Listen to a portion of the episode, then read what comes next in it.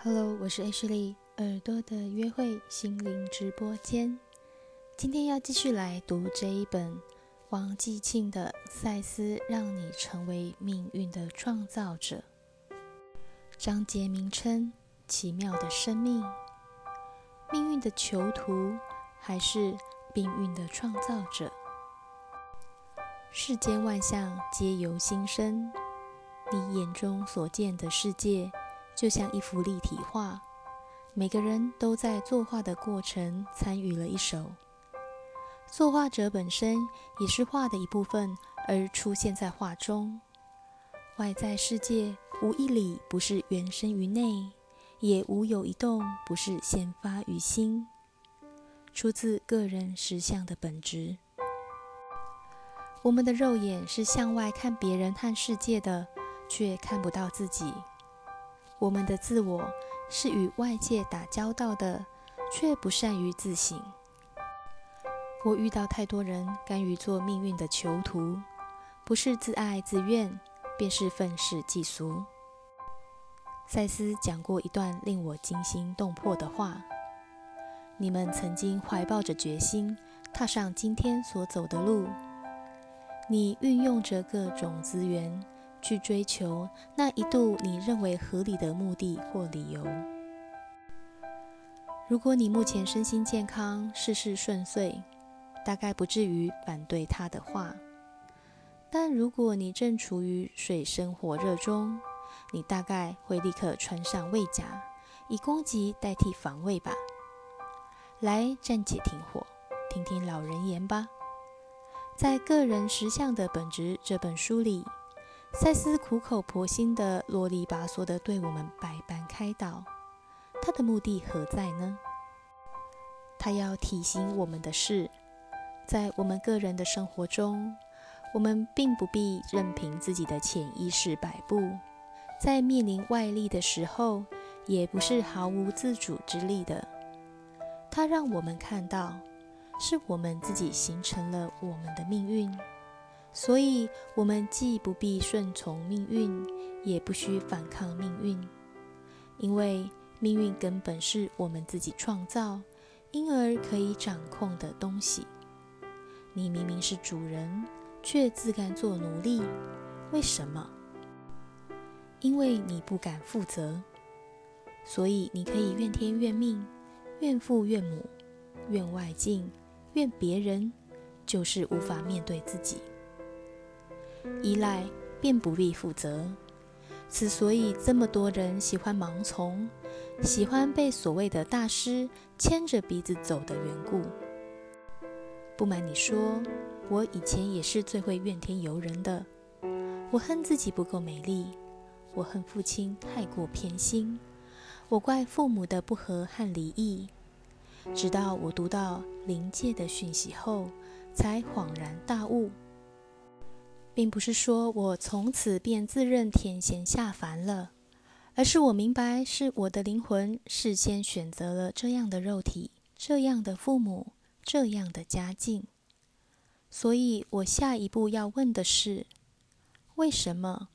我从中又可以学习到什么？基督教好像说过，上主不会给你超过你能负荷的重担。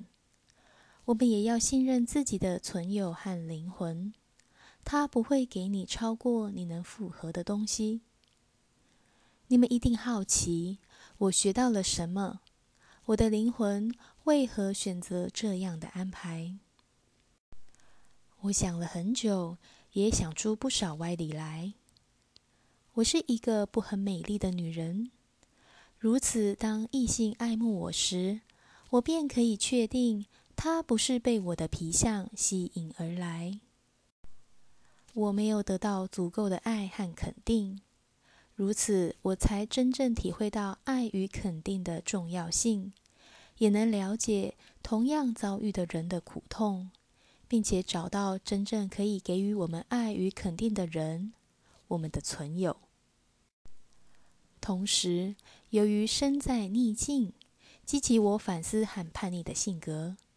我不服命运，反对权威，质疑男性的优越，好奇传统之外及体制之外的东西。我决定，我不依归外人，不依归组织，只以自信为依归。身体上我没受什么苦，心灵上却受过不少苦。但我并不认同“受苦使人高贵”这句话。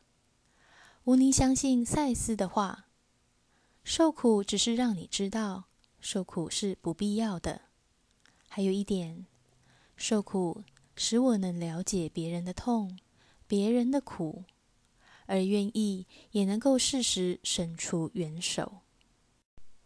我自小品学兼优，在考虑大学科系时，也是选定了自以为未来能独立生活的专业。没料到一陷入恋爱中，所有的雄心壮志全飞出了窗外，只想做一个小鸟依人的小女人。从此，我自动的变成了第二性。情感上，我喜欢扮演贤妻良母，以家为我生活的重心；但理智上，我仍不断的家事、国事、天下事，事事关心。这一份牵挂，后来借着撰写杂志专栏而略得抒发。可是渐渐的，我感到自己没有我的身份感。主要是透过丈夫来活。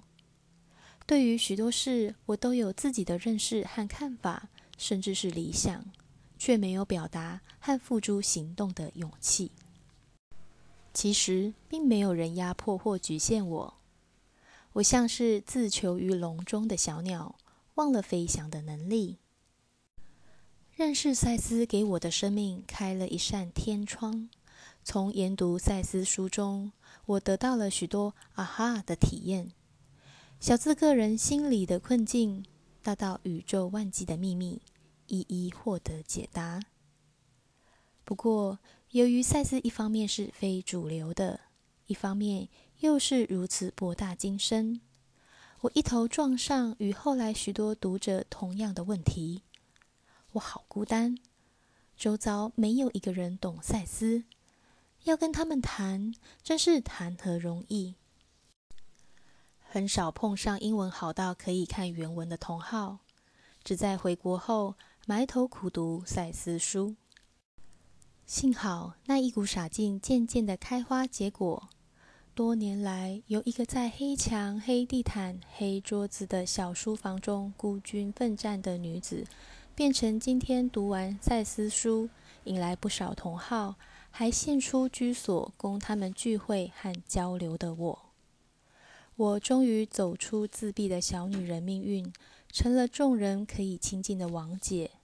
我选择了我喜爱的身份，照顾、抚慰、点醒尚未找到自己的人。本节结束。如果你喜欢这本书，我们下次见。谢谢你的收听。